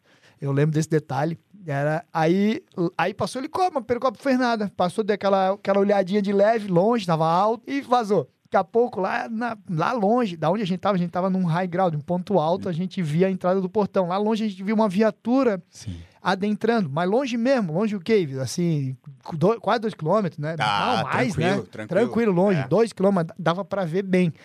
E a viatura começou a entrar bem devagarzinho, eu lembro desse detalhe, andando bem, dirigindo devagar. O Paul Van Dunk viu, a gente, nós brasileiros, acostumado a ter propriedade violada, a- a bunda violada, Sim, sim. acostumado a acreditar que o Estado é bom, né? Que a polícia vai te proteger, essa coisa toda. Nenhum americano Sim. acredita nisso, né? Zero. Nenhum americano espera por polícia em lugar nenhum. Inclusive, policial me ensinou quando eu tirei o Porto do Texas anos atrás. Ele falou assim: qual é a função da polícia? Aí todo mundo ficou parado assim, né? Os alunos dele. A polícia serve para fazer o report da cena do crime. Ela escreve lá o que aconteceu na cena do crime. O que a gente não Ali- aliás, peraí, Tony, rapidinho. Quem quiser saber mais sobre como é ser policial nos Estados Unidos, tem um podcast com o Deco aí que ficou do caralho, velho. No podcast 38, procura Realmente ficou bom. É, procura que é é legal irado. mesmo. Porra, legal mesmo. E a ira, a gente, nesse sentimento brasileiro, pô, deixa a polícia entrar, né? Inclusive, eu, eu amo a polícia, acho legal, adoro a polícia. Cara, o povo andando que puto! O que que está acontecendo olhando pra gente? Eles estão realmente entrando e, o- e a viatura vindo, né? Crescendo, aquele cenário, igual desenho animado. E a gente, a gente olhando, cara, o Van Dyke tá puto mesmo. Puta puta, eu achava que ele ia pegar a arma, Ah, cara. E ele é não, to- vou, não, vou. né? ele é todo bonzinho. Isso é propriedade privada. Ele é todo, ele é todo querido, ele é todo bonzinho. A gente até zoou ele de, de viado, brother. Que ele é todo. ele faz as brincadeiras. Lembra até meu primo Xande, o Sombra, aquelas brincadeiras de viado do Xande. A gente, caralho, esse filho da puta é igual o Xande, cara. Aí. Aí o, a viatura chegando, ele assim, ó, não, isso não tá acontecendo, não pode, não pode. A viatura foi chegando e ele, como pegar a arma? Ele tava com a arma na mão. Eu e tu que largamos. Sim, sim. Eu e o Ive botamos uma arma na caminhonete, ficamos assim, tipo, com a bunda molestada Sim, já. deixa Não, eles tranquilo. aqui, é. Ele estava com a arma na mão, a viatura parou relativamente longe, eu me lembro, uns, sei lá, uns 40 metros dele. Cara, o cara saiu mal, o polícia saiu todo ruim. Eram dois, Constrangido. eram dois, né? Um todo constrangido, o Paul Van que porra é essa, maluco? Tu tá vendo aquela merda lá, tu tá de sacanagem, bicho. O que que tu tá fazendo aqui? Cara, o polícia, olhando, o polícia olhando, quase chorando, dizendo assim, ó, cara, me desculpa, eu só preciso de um nome. Sim, sim. Aí o, Um papel o- assim, o, me um lembra? papel, cara. Aí o Van Dyke assim, nome o caralho, filha da puta. Nome eu podia te dar um tiro na tua cara agora, rapaz. Eu podia te matar, tu é maluco. Cara, eu não sei o Ives, eu não sei o Ives, que o Ives é americano há tempo, mas eu mal. Não, eu também me cho- chocou. Cara, É. eu mal, eu aqui, ó, cara, que porra é essa, cara? E, ironicamente, depois eu vou contar, lembrou do meu pai, né, no passado, que no Brasil teve sujeito homem e teve estado menor num passado recente. Eu tenho uma história com o Xande, inclusive, lá na casa do meu pai, depois eu conto rapidinho. E aí o, e aí o policial mal só dizendo assim, ó, cara, eu sei disso aqui, eu sei, faz isso é o que vocês quiser, cara. Mas é que vocês não têm noção. Eu não sei se era um, um vizinho babaca. Vizinho, é. Era algum filho da puta que ficava ligando assim 70 vezes. e olha o report, Irã, pra tu entender agora, pra quem tá ouvindo a gente entender. Caralho, velho. Foda. O, o, o cara que ligava, filho da puta, ele dizia o quê? Ah, os caras parecem um grupo paramilitar terrorista que não sei o quê. Inventava um monte de história pra valorizar, entendeu? A, a ocorrência, pro polícia Sim. puta tem que ir lá ver o que que é. Uhum. Eles não queriam ver. Eles não queriam nada ali. Eles sabiam que era um absurdo estar ali, mas o vizinho era tão vagabundo, cara. Até, se eu não me engano, foi tomada uma medida futura do dono né, da terra ali. Foi, foi. Não, ele botou aqui que, que era permitido atirar pelo condado de Los Angeles. Yeah, né? Então, é. mas mesmo assim, eles, depois de, de um certo número de calls, é, Irã, eles têm que respond. Eles hum. têm que. Ele assim, ó. Tem que checar, né? O cara... cara ligou 50 vezes, bicho, é o nosso. É o nosso. Né? É, é. E, cara, mas assim, eu não vou esquecer em vida a cara daquele polícia mal da cabeça, mal de estar violando a propriedade privada da, da gente ali, de alguém, né? E, e, o quanto ele foi destratado agora, entendendo cada vez melhor sentidos liberdades individuais é, é, pelo, pelo Paul Van Dyke. Paul Van Dyke estava certíssimo. Inclusive, Sim. ele tinha o direito constitucional de atirar nos policiais. Sim. Tá? Constitucional. Se ele atira naqueles policiais, mata, mata os dois policiais, é, é, ele tem o direito constitucional, é a propriedade dele, não tinha que estar tá ali. Não, não havia nenhuma é justificativa o... legal para eles estarem ali, né? É. No Brasil é... não existe. De, é, o pessoal acha que, que entende sobre propriedade privada e liberdade individual, mas isso não existe. O, pessoal realmente não entende 10% do que, que, é isso. Cara, a SWAT é muito conceituada. As SWATs, né? SWAT nada mais é do que uma unidade tática né, de qualquer condado, qualquer cidade que nos Estados Unidos um pouquinho maior tem a sua SWAT. Enfim, não é uma coisa como as pessoas olham federal, né? Nada nos Estados Unidos, quase nada é federal. É bem regional, tudo a polícia é municipal nos Estados Unidos, né? É, ironicamente, comecei o dia hoje vomitando.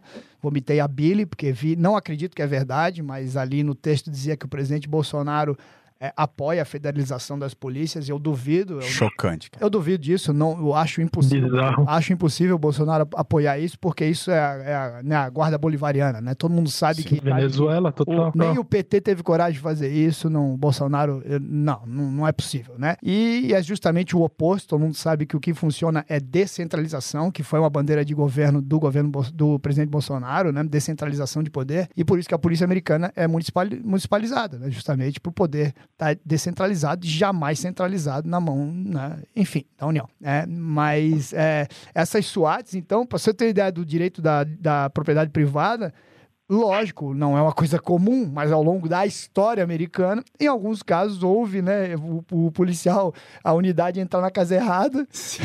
e ser comido na bala e ter que pedir desculpa depois, ter que, né, inclusive rezar para o cidadão aquele não, não processar a cidade, porque se ele processar a cidade ele ganha milhões ainda. Que isso, cara, entrar uma unidade aqui na minha casa, tá maluco, cara? Com, né, com cheio de armas, cheio de coisas, com milho na bala. Então, é, se você... E no Brasil Brasil, tu tem polícia aprendendo espingarda velha de senhorzinho fazendeiro. Não, não, não. Pera aí. O Brasil tem blitz, amigo. O Brasil tem blitz. É. blitz. Blitz, Blitz. A palavra. A Blitz é uma coisa tão escrota que vem de Blitzkrieg, né? Vem das guerras, guerras, relâmpagos de Hitler, né? Vem de um, vem de um A palavra vem de A palavra Sim, vem a polícia. De um né? Então a Blitz é um, é um ato ditatorial de governo que ele te impede o direito de ir e vir para checar o que deu vontade nele de checar. Sim. Como se olhando a placa ele não soubesse, né? Sim. Como se olhando se está em dia ou não está. É, é, Blitz é o sinônimo de uma das coisas mais autoritárias é, do dia a dia do brasileiro. Eu cresci com meu pai falando isso, criticando isso. o ódio, o ódio eterno do meu pai de Blitz e lombada, né? As duas coisas. Porra, lombada é foda, é, né, bicho? foda. Mas enfim, sim, mas, sim. Enfim, é, a, a tradução mas...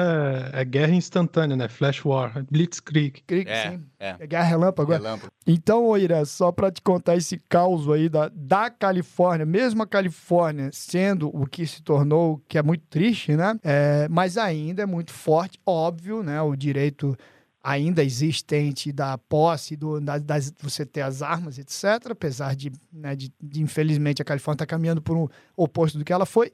E certamente ainda o da propriedade. Então.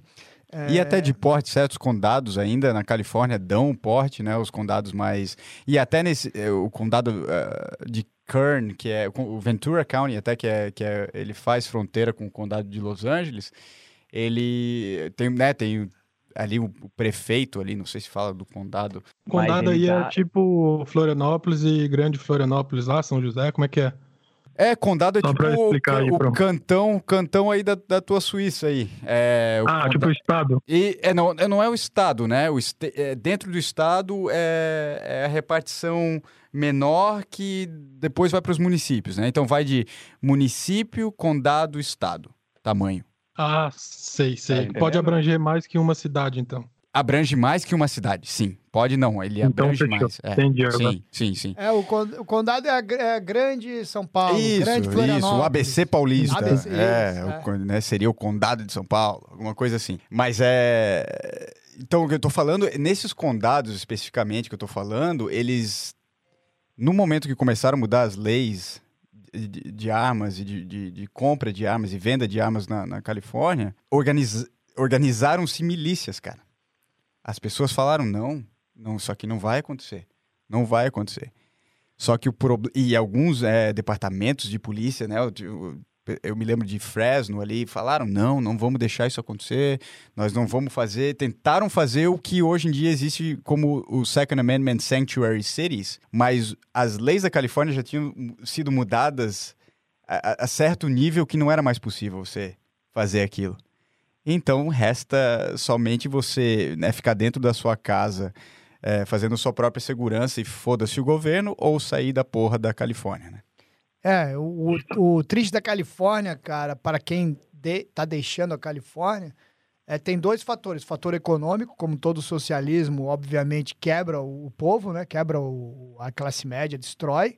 Os impostos mais altos dos Estados Unidos, né? Tem então, um... Só para pontuar, tem uma reportagem da, daquela página PragerU, não sei se é essa a pronúncia certa, acho que é, né? É, PragerU. É. Não, é. PragerU, é. Tem uma reportagem dele, ele falando, mostrando os dados de pessoas é, da Califórnia se mudando para o Texas, principalmente da área de TI, o pessoal indo para Dallas, para Houston, para Austin, sim. O pessoal falando, não, eu me mudei porque o imposto é menor, a energia é mais barato, né? O pessoal trabalha muito conectado, a internet é melhor, não sei o quê. E sim, quem quiser ter arma que tem. É uma baita de uma reportagem, vai lá que tem na, no Instagram deles lá, eles têm todas as estatísticas, porque né, sempre, sempre tem um imbecil que tá escutando e vai, ah, esses caras estão inventando isso aí. É, tu tá certo, mas ao mesmo tempo tem um, um teor de preocupação também na, na, na né, parte do governo aqui do estado do Texas, porque, cara, eles estão tomando as, por, a nível municipal, se tu for ver agora até na. Cara, eu tô falando de Texas, hein, cara. É, né, se você vê a, a, cidade, cidade, município de Dallas, município de é, Austin, município de Houston e os municípios, né? É, ao redor, eles é, eles estão sendo tomados já por, por é, progressistas, cara. É, isso então... que eu então queria, é isso que eu queria te perguntar a seguir, é como que o texano, ele, se ele tá vendo isso aí com, a, com a certa ameaça, Não, vou, como é que ele tá lidando? Eu vou te responder com uma parada histórica do Texas que vai remeter à milícia lá do, do, do Texas. Cara, o Texas, na verdade, ele e, de novo, né, vão ter historiadores que vão escutar o que eu estou falando, eles vão ter muito mais detalhes e até correções porque eu vou falar, mas é, estudei e li muito sobre isso. O Texas, na verdade, era uma região é, do norte do México, né, cara? O Texas, no começo, era parte do México.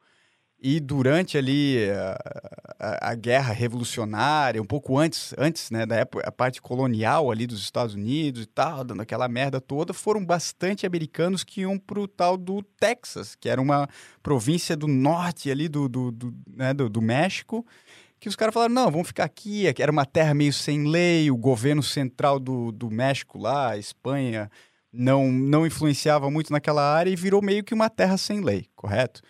Mas esses americanos que se expatriaram para o Texas acabaram formando a famosa milícia do Texas, que foi crescendo. E o, o governo do México, me falta agora o nome do, do, quem que era o ruler lá, quem que era o comandante da porra toda, ele começou a ficar com medo, falou, o quê? O que que essa porra tá acontecendo aqui? Esses americanos malucos que saíram lá do, dos Estados Unidos e estão vindo aqui para o nosso território, certo? E começou-se né, ali as, as batalhas aí da, da guerra é, México-Americana e as batalhas do, do, do, Texas, né? Dentro, dentro do Texas. a famosa Batalha de Gonzales, que foi uma das primeiras, que foi. Você já viu aquela bandeira, Irã, que é um, um canhão, uma estrela em cima e o, o Come and Take It embaixo? Sim, sim, sim. Famosa, né? Que o pessoal fala, né? O Come and Take It, né? Tradução direta aí do, do Molon Lab, é, aí do, dos, do, dos espartanos, né, cara? É, mas o que, que foi aquela batalha? Foi a primeira. É, em português é venha e pegue, vem e pegue. Isso, vem e pegue, né? Come and take, né? Quando, quando né? Eu não vou falar da, do, do Molon Lab, mas. Molon é, Lab lá. É, é. De Esparta, né? É, de Esparta. Que, que né, o, o Xerxes lá falou: vocês entreguem suas armas. Ele falou: não, vem e pegue, né? Mesma coisa aconteceu do, nessa batalha de Gonzales, que eles tinham, cara, nada mais do que né, uns caras ali da milícia e um canhão, que era o canhão da, da cidade, tinha um único canhão. E o, o, quando chegou o exército mexicano lá, falou: "Cara, dá esse canhão para nós que não vai não vai ter problema com vocês". E os caras falaram: "Não, pera aí, irmão. Come and take it então". E ganharam essa batalha, né? Essa batalha de Gonzales. E dali para frente foram uma série de foram séries de batalhas que aconteceram. Foi na batalha famosa do Álamo que o Texas conseguiu a independência do México, né? Que foi quando eles ganharam do México, né? Uma batalha incrível, num forte, é, perto aqui de San Antônio. Quem tiver a chance de, de, visitar é muito bacana, né? O Álamo. E ali foi criada a República do Texas, né? Que não era parte dos Estados Unidos, não era parte de União, não era parte de porra nenhuma. Nego aqui, não, isso aqui é protegido pela nossa milícia, tem o nosso próprio governo, tal, tal, tal. Acho que foi. Acredito que foi o Andrew Jackson, é, presidente americano, um ex-general, que ali na, na, no, nos 1800, ali, meados, trouxe o, o Texas para a União, né? Então, tá, peraí, ô Andrew, o que que tu quer? O que que tu vai abrir a, a, a perna aí? Os caras tinham autoridade, os, os milicianos texanos das antigas, né?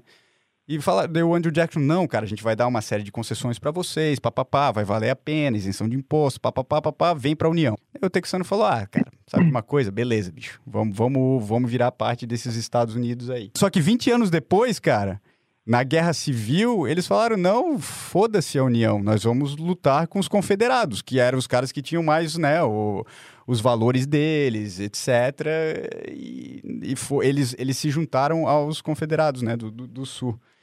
É, e, e, e, se juntaram. Então, a milícia do Texas se juntou às várias milícias confederadas ali na, durante a Guerra Civil também. Tudo isso para te falar como que o texano re, reagiria a uma invasão ideológica. Eu espero que seja na base da porrada, né, cara? Espero que seja na, é, pelo histórico do, do Texas e das pessoas que a gente conhece aqui no Texas, seria porrada. Mais ou menos tá rolando a mesma coisa aqui, cara, porque o alemão cagou o país deles e estão tudo vindo para a Suíça trabalhar, né? E o suíço está indignado e não tá contratando os caras, estão negando visto, estão fudendo a vida dos caras, né? Tipo assim, volta e arruma a merda que você fez no seu país. Complicado, né, cara? Esse fenômeno aí, né? Por exemplo, cagaram a Califórnia e agora vão tentar fazer o mesmo no. Só que vão tentar fazer no lugar errado, né? Porque, pô, é o povo mais livre do mundo, cara. Não tem mais o que dizer. É, cara, e, é. e a história sempre mostra, né?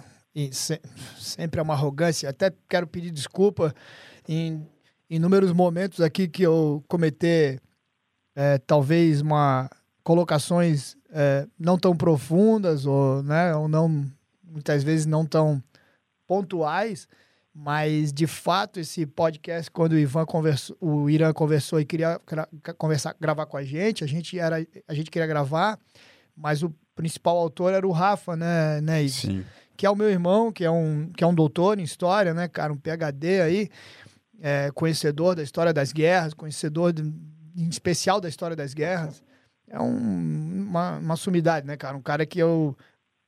Eu não sei quem eu seria se eu não tivesse sido educado é, tudo bem, pelo meu pai, lógico, eu toda hora lembro disso, mas pelo meu irmão Rafael, porque ele era o meu irmão do meio, apesar de ser do meio, mas o que eu cresci convivendo. E foi ele que me deu norte nas coisas, né? Me deu, inclusive, é, o, me desenvolveu. Eu acho que talvez, eu não sei, cara, mas talvez eu era medroso, eu não sei, cara, covarde, não sei, como, como criança. Mas ele me tornou destemido, cara, né? Pela educação dura que ele me deu e os princípios que ele me deu de valentia, cara. Cara muito é, e também, ironicamente, né, de política, Então foi o Rafa, a gente criança ainda, o Rafa tirou título de eleitor para votar no Enéas, por exemplo, né? Quando ele tinha 16 anos, ele, eu não podia votar Caramba. ainda. Quem que votou a primeira vez no Enéas, né? Ninguém acreditava, era só um maluco. Não. A gente tá falando de uma época que era Globo só, não tinha internet, não tinha nada. Você comunicava por carta, porra. Então olha a lucidez de moleque de 16 anos na época pré-internet, né, cara? Então, infelizmente, por compromissos familiares e etc, o, e o Rafa é um cara muito reservado, cara, é difícil fazer ele falar, cara, ele realmente é muito reservado, ele não acredita na, nessa mudança é, né, que a gente tanto se esforça aí, apesar de hoje ele ter expressado a mim, dito meu irmão, que você tenha muito gás e que seja eterno, né, para continuar tirando da escuridão aqueles que dela querem sair. Foi isso que ele falou para mim. É, mas querendo Sim. dizer assim que, pô, porque eu não tenho, cara, isso aí não é, não é minha tarefa, né? Eu não.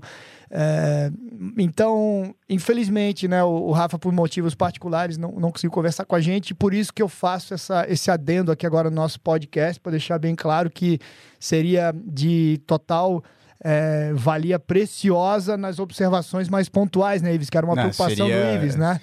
Mas. É... Mas também é de se entender o Rafa, né? Acho que o Rafa no, tem, tem várias razões, mas ele, ó, nos seus estudos, né, nas aprofundações do seu conhecimento, ele, ele, ele viveu também, e, e, assim, diretamente viveu muita injustiça, né, cara? injustiça aí do, do governo, dos estabelecimentos. Então eu, eu entendo ele também. Da academia. De, né? É da academia, porra. Principalmente, academia, principalmente é, da é. academia, né? Entendo ele é, também. Boicotes, né? Tudo. Porra, dos mais terríveis e covardes que você só encontra realmente. Só encontra, não, mas encontra principalmente de instituições públicas brasileiras, que são os são as agressões mais covardes. Sempre o governo sempre vai ser o mais covarde, porque governos não gostam de trabalhar, invejam quem produz e trabalha e ao mesmo tempo são os que querem controlar tudo, né? Então, mas eu ia concluir essa explanação do Rafa, porque eu gostaria do Rafa aqui para me ajudar em, algum, claro, em algumas em alguns argumentos. Nossa esperança era o Rafa, porque a gente não sabe nada disso aqui, né? A, ver, a verdade, verdade, é isso aí, cara. A verdade é que a gente não sabe porra nenhuma. Eu, eu, eu e o Ives vinha no carro aqui, depois de jiu-jitsu, dando risada pra caralho, dizendo o Irã tá fudido, a gente vai começar, vamos fazer essa merda ao vivo, pra gente falar que, ó, Irã se fudeu, que não sabe não porra sabe nenhuma. nada, cara. Mas. Fazer mas... esse otário passar uma vergonha ao vivo. Era tipo isso, Irã. A gente tava com vários planos pra te sacanear, brother. Mas. Mas enfim, Irã, o que eu quero dizer, que eu gostaria da, do, do auxílio do Rafa é o seguinte, porque eu vou generalizando, ironicamente, né? O, a, o que a, aproveitando a última explanação sobre o Texas e sobre a esperança do Ives, né, que o texano, ele é texano, ele gosta de dizer isso, né, eu sou texano. A democracia precede a ditadura, né? Isso já foi dito né, pelos maiores pensadores né, dos tempos é, dos gregos e romanos, e isso não há mudança alguma. Né? Então, o que acontece hoje? O, o mesmo PragerU, esse, esse grupo que, que você citou anteriormente, denunciou hoje numa postagem, eu vi que há mais, é, nos Estados Unidos, há mais eleitores é, registrados do que pessoas de fato registradas no Sim. condado. Né? Então você veja os Estados Unidos, né? Ele, conforme denunciado no livro do Trump Jr., no, no Trigger, desde os anos 70, ele vem, a esquerda americana, ela vem numa tomada de poder através dos ilegais. Na né? Califórnia você não precisa de nenhum tipo de, de identificação para votar. Isso é de vomitar, né, cara? Então você veja. Meu Deus. É, é de vomitar. Então a mentira gigantesca que é exercer o poder do voto, né, que a gente já conversou no início do podcast aí, que no Brasil, por exemplo, é uma mentira, porque é, eu nunca concordei com a República, nenhum brasileiro concordou, foi um golpe, né, foi um golpe militar, né, a República é um golpe militar de generais sob o, o imperador Dom Pedro II. É, então, no Brasil é uma mentira absoluta. Nos Estados Unidos é uma mentira parcial, né? Eu diria, o voto, e se tornando uma mentira gigantesca, porque como é que você vai vencer essa luta então, Ira? Me explica. Então, quer dizer que o voto do texano raiz original é igual a cinco votos, por exemplo, né, do cara que cruzou a fronteira, que muitas vezes é membro de cartel, que tem é, é, é facilidades por ser um ilegal e quer se manter, quer manter-se ilegal. Ele quer manter-se ilegal, né? Inclusive fazendo trabalhos informais e etc. Mesmo quando ele é honesto, mesmo quando ele é trabalhador, mas ficar ilegal para ele vale a pena. Ele não quer pagar imposto, quer fazer porra nenhuma, Óbvio. né? Então, hum, o, o, voto do tem Texano to... Raiz, o voto do, do, do, do Ives, americano naturalizado, o voto do Tony, residente permanente, ou enfim, né, futuramente, né, um cidadão né, americano também, é, esse voto de pessoas que lutaram pelo seu caminho de defender o que a América é, é num, né, vai ter o peso de 4, 5. Então, Irã, o que, que eu estou querendo dizer é o seguinte, cara, é óbvio que de alguma forma ou de outra o, né, o, o novo Álamo aí, né, Rives, vai, vai eventualmente, talvez, ter que acontecer. Sim, e o Irã, o Tony, ao mesmo tempo que a gente tá fazendo o podcast, ele, ele abriu uma livezinha aqui e teve um comentário de um cara que falava assim, ah, não, cara, na porrada não é bom, na porrada não é bom, a gente tem que, né, é, entrar na mente das pessoas, convencer e, cara, ele não poderia estar mais errado, né? Não, tem que ser é. na porrada, irmão. Porque na, nessa guerra aí intelectual, eles já ganharam faz tempo. É, na verdade, é, quando a pessoa fala. Gramicismo, né? Já ganharam. Quando, é, quando a gente. Quando a própria esquerda fala que, ah, o segredo é educar. Meu pai sempre disse isso. Porra, que bonito educar, mas isso aí vai para a próxima geração. De agora eu quero punir. não. É... Meu pai dizia, ah, agora Perfeito. eu quero punir. Eu sou Perfeito. mensageiro de Deus para punir. Né? Educar vai ser as outras gerações, não é a minha. A minha geração tem que punir, porque não dá tempo de educar. Ironicamente, aquele que defende os caminhos através da educação, que eu não discordo, eu acredito que a verdade liberta, mas que verdade é essa? A verdade qual? Quem tem hoje no Brasil a arrogância, a petulância de afirmar que sabe a verdade, né? sendo que nós somos enganados por tudo e todos a todo o tempo. Hoje, conversando com um delegado amigo meu de infância, é, numa das conclusões da conversa, eu coloquei, cara, brincadeira, hein, bicho? É tudo uma mentira. É, é tudo mentira. É, aliás, eu botei. Porra, é uma mentira isso, né? A gente tá falando de segurança pública no Brasil. Dele, cara, que grande mentira, né? Brasil, isso é uma mentira. Ele, ele, ele respondeu a mim dizendo o seguinte: tudo é uma mentira no Brasil. Então, qual é o educar que a gente está fantasiando aqui? É para gente se sentir bem? É para gente se sentir. O que, que é? Né?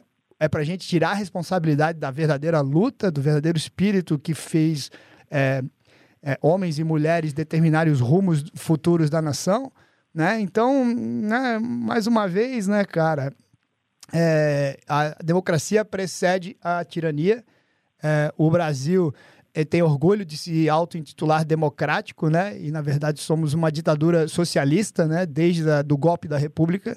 Repito, os militares nunca deixaram de né, de estar no poder no Brasil, inclusive ficaram né, décadas no poder, num regime militar de fato, que hoje bate-se palma. É uma, é um, o Brasil é um país tão doente que bate-se palma até para uma ditadura num regime militar, né? Não, o que o povo quis, que o povo aquilo, o povo não sabe nada, cara. O povo nunca soube nada. Se o povo soubesse, não, não tinha eleito aí trocentos anos de, FHC, PT, é, Collor, etc, né? Tinha gente que pedia é, volta militares. Eu falava, meu, vocês estão ficando é louco. Não, não. A intervenção militar, que nego, nego pega é. no sentido bélico, no sentido de tanque de guerra. Tanque de guerra não tem nem bala, cara. O general que não sabe atirar, cara. O Brasil é feito de general que sabe atirar.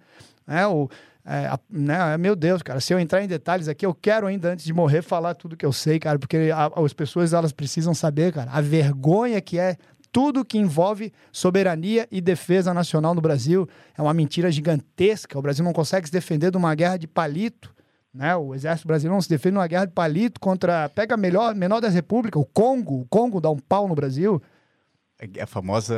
Os generais de, de guerra nem foram. Nem como, como, comandaram uma guerra, guerra de travesseiro. travesseiro. Como diz o professor Olavo, Olavo né? É. Diga-se passagem, né? O fabuloso, magnífico professor Olavo. Hoje, mais cedo, eu conversava com uma das maiores sumidades intelectuais aí que eu tenho acesso, que é um grande irmão é, meu, né, um juiz lá brasileiro, um juiz de direito brasileiro, e putz, cara, é, a gente divide da, da mesma, talvez, tristeza, eu, Ives e ele, e conversava contigo, Irã, olha a coincidência. E hoje de manhã cedo a gente tocou nesse assunto. A gente às vezes não Sim. entende, né, o que que acontece com com o professor Olavo, né, que ele podia né, continuar no caminho da verdade absoluta né, e parar de receber político lá na, na, casa dele, né, parar de. Talvez aí, né, às vezes a gente fica meio em dúvida, poxa, professor Olavo, eu entendo que ele. E na conversa pessoal com ele, ele fala, né? Ele não gosta de político nenhum, ele nunca acreditou em governo, em porcaria nenhuma, né? Mas publicamente ele ainda mantém essa certa essa certa postura de não explanar. E eu não sei, eu não sei se ele tá velho e pensa assim, caralho, bicho, é. eu não quero morrer sem esperança nenhuma. É, eu não sei o que que é. A gente é um professor Olavo, né? Um cara que libertou aí gerações. O Olavo vai ser lembrado por séculos. É, mas um pouquinho, um pouquinho eu fico é, assim pensativo, né? Gostaria que ele fosse um pouco mais, talvez, é, Red ele, Pill, né? É, Como é, ele era. É, é um, pouco era... mais, um pouco mais rebelde, um pouco mais é, americano raiz, né? Aquele texano, né? Aquele milici miliciano agora sim, que é o tema do... Miliciano do raiz. Miliciano raiz da Virgínia, cara. Milici... Não, não tem mais raiz que esse. George é, Washington. É impossível o Olavo ser o miliciano mais raiz, né? Ele mora na Virgínia, ele é um filósofo, uma sumidade, né? O maior filósofo brasileiro mora na Virgínia, é das armas, colecionador de, de armas, então, em nome a George Washington, eu penso, porra, gostaria que o professor Olavo né, caminhasse nessa última etapa aí, que tomara que dure muitos e muitos, e vai durar, né? Muitos anos, mas essa última etapa da vida mantendo-se como o rebelde que o caracterizou, a admiração não veio é, de um cara que é, talvez por hora ou porventura, tem alguns, é, é, talvez, papas na língua para certos políticos, né? Sim. Que não deveria. Não é o que a gente espera do, do professor Olavo. Não sei se a gente com, é, cobriu aí os pontos é, que, que, Cara, eu acho que, que sim, ficou claro como eles estão usando errado o conceito de milícia no Brasil. Ficou claro como o conceito original aí dos Estados Unidos, aqui um pouquinho também. É, ali interessante como a Califórnia se tornou esse shithole, né, que eles chamam lá de zoeira. Teve ali também a, a independência ali do Texas, como que, se juntou ali também aos Estados Unidos. E, e, não sei, cara, se quiser pontuar mais alguma história aí. Não, cara, eu acho que eu vou deixar o Tony falar depois, é, para terminar, mas é, o, o chocante é que o brasileiro tem uma tendência de de fuleirar ou chinelar, como a gente usa lá no, no, no sul, é, o, conceitos maravilhosos históricos o conceito de milícia é maravilhoso. É, é, é, o que realmente mudou o curso histórico de nações, de, do mundo. E, e você usar desse termo a um. Você dá esse, esse nome a um bandido, a um corrupto, a um cara que está burlando a lei no sentido negativo, realmente negativo, não no sentido de, de ser de, rebelde, de, rebelde para reach better goals, para né, chegar num, num lugar melhor, num objetivo melhor. Um lugar melhor. Cara, isso aí é uma, é uma blasfêmia, né? É uma blasfêmia da, da, da palavra, do termo milícia. Então, espero que a gente tenha dado aí um pouco alusão a essa explanação é, que foi sempre né, o que a gente tinha na nossa cabeça antes de, de começar essa conversa não só corroborando aí com, com o Ives a revolta da prostituição da terminologia, é, graças a, a, uma doutrina pessoal histórica na minha vida inteira, adotada pela minha vida inteira, eu não assisto, repito, não assisto noticiário, não vejo que jornais escrevem, não vejo nada, nada disso aí. Então eu não, meu coração não, não sofre como sofre o teu, Irã, que fica por dentro das coisas e obrigado até por ficar por dentro. Você faz um papel fabuloso aí, né? Mais uma vez é, enaltecer aí a, é, a fundamental importância de pessoas com gás do Irã e a lucidez do Irã e a saúde, é, repito, graças à geografia também, graças a onde ele reside hoje. Sim. Saúde mental e física, né, bicho? Quase beira um impossível isso no Brasil. Mas, enfim, é, é, fora, é, olha, é revoltante nessa conversa aqui que a gente teve agora, saber que o que te motivou a bater esse papo com a gente é a prostituição da terminologia, né, do termo é, milícia, aonde nós, é, com a educação é, inter, internacional, não diria, mas da, do, da mãe das liberdades, que é os Estados Unidos da América, da América, né?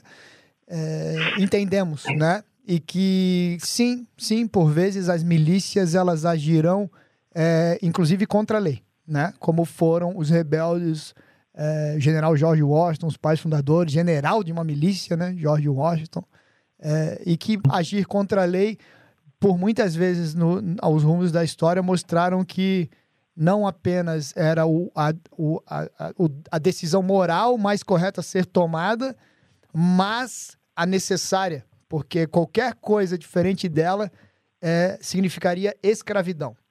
Então, se o brasileiro entende que ser o que se encontra tá bom, escravo, ele continue acreditando no, no poder do voto, ele continue acreditando no que sai da boca é, de políticos e par seus partidos, né, suas quadrilhas, e ele continue esperando o grande pai salvador é, que são os governos. Ele continue é, com, essa, com essa fantasia que reside no coração do, do brasileiro, que é a eterna idolatria, né? Buscando um ídolo e não sendo, é, sendo sujeito e nunca autor das suas ações, né? E que isso dê esse conforto e essa apatia é, eterna, né? Desse escravo que já nasce na barriga da mãe e já, e já, né? e já cresce em solo é, escravizado, né? E que ele continue gerações e gerações escravizados, que é o que a gente é desde a República, desde a, desde a fundação do Brasil República, né? Nada além de escravos, né? O brasileiro ele é um escravo é, que ganha migalhas e nessas migalhas ele, ele se sustenta, né, cara? É, não, só para finalizar, hoje numa conversa no nosso grupo de instrutores de tiro, eu, eu é, conversando ali, a gente tem um grupo ali com mais de 200, acho que estão, acho que nesse grupo do WhatsApp tem 230 instrutores formados pela gente, se eu não me engano. É, enfim, a gente, né, conversando sobre o assunto qualquer, eu respondi um, um, dos instrutores amigos nosso, o Bill, falei, pô, cara, como sempre disse o Rafa, meu irmão, né, brasileiro sempre com ídolo e nunca com ação, né, sempre idola buscando um ídolo é Lula, é, é, o Bolsonaro agora, sempre vai ter um salvador. Ayrton Senna e sei lá o quê. É, e aí o Rafa, cara, a resposta do Rafa, cheguei a colocar no, no, no stories do meu Instagram ali, no grupo, o Rafa colocou assim, meu irmão, Rafael, é, colocou, ex exato, um exemplo chulo, mas prático foi em 96, quando os mamonas assassinas morreram e engataram o Tiririca para preencher o vazio que os, é, para preencher o vazio que os ídolos anteriores deixaram, né? Ayrton Senna, Mamonas. Percebe-se o nível da carência do brasileiro, sem se espelhar em algo é, e alguém.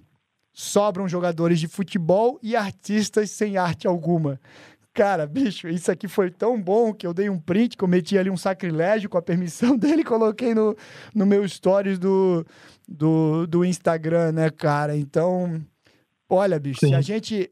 A gente não tá aqui. Eu não, eu não suporto o que a massa pensa, eu não tô nem aí pra massa de lugar nenhum. A massa nunca moveu nada. A, massa, a massa vai estar tá sempre seguindo, são de seguidores, tá? Eles podem seguir princípios bons, éticos e morais, dependendo dos seus líderes, ou princípios nada bons, né? Novamente, dependendo dos seu, seu, seus líderes, né, cara? Então eu não tô, eu não tô aqui para like, eu não tô aqui para dizer o que, o que conquista, eu não tô aqui para colocar o meu dia a dia, meu cool, meu tati cool, day by day. Eu tô aqui só para pontualmente e eventualmente, para não dizer raramente, muito raramente, trazer um pouco da verdade, cara. E, e, cara, e quando eu me expresso, cara, eu sem arrependimento nenhum, de um coração livre e tranquilo, né? Uma alma tranquila. É por isso que eu digo, cara, eu posso morrer agora, não tem problema nenhum com a morte, zero. Só tem minha morte aquele que não viveu, cara. Então eu vou morrer sabendo aquilo que eu disse, né? Eu vou morrer sabendo que o que eu tinha que ser dito foi dito.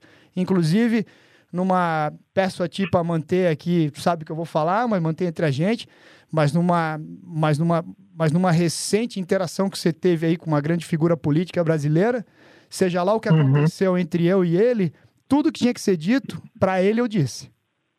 Tudo que tinha que ser dito, ele ouviu de mim. E olha, vou te falar, foram anos de convivência e de uma amizade muito forte. Então, tudo que ele quis saber, é, e mais um pouco, eu disse para ele, cara, o que vai ficar público ou não público, se a política, né, a forma política dele, que ele está muito acostumado e até gosta, ele gosta bastante disso, né, a forma de ser político dele, se é isso que vai perdurar no coração dele, espero, cara, que ele viva para sempre, cara, e viva tranquilo com isso também, né? Que, ele, que a eternidade, né, permeie é, é, é, junto à tranquilidade desse coraçãozinho dele aí, porque o meu tá bem tranquilo. O recado que eu queria deixar para quem tá ouvindo é: é possível você sair dessa, a internet tá aí, pô, você pode ter acesso à verdade, ninguém aqui quer é uma estátua na porta de um, de um estádio de futebol, ó, oh, esse cara aqui foi o rei da verdade. Não, mas, por exemplo, eu, eu cresci sem esse tipo de figura, cara. Meu pai morreu, eu tinha 13 anos, entendeu? Minha mãe guerreira, tudo mais, mas eu cresci sem os ensinamentos, né, cara? Então é o que eu falo sempre pra ti, eu falo, porra, aprendo com vocês pra caralho, porque agora eu sou pai de um moleque de dois anos, então eu tenho que passar pra ele isso aí, né, cara? Eu acho que quem tá ouvindo esse podcast já deu o primeiro passo, que é conhecer a verdade, vendo esse, esse lado mais, como é que eu posso dizer, libertário da coisa, né? Não, eu, eu colocaria libertário mesmo, né? Então é possível sair dessa, cara. E é muito bom ser livre, cara. A gente chegar aqui, falar assim, fulano é filho da puta, isso aqui tá errado, isso aqui tá certo, e não gostou, foda-se. A gente vai continuar falando e publicando mesmo, que se dane. É muito bom ser livre, cara. Uma vez que você experimenta isso, você não, não quer retornar pra, pra escravidão mais, não. Não, encerrado, recado final tá excelente, é isso aí. Irã se matou. Cara, o que aconteceu? Imagina. um barulho, plau! Falei, cara, caiu. Acabou? Acabou? Acabou.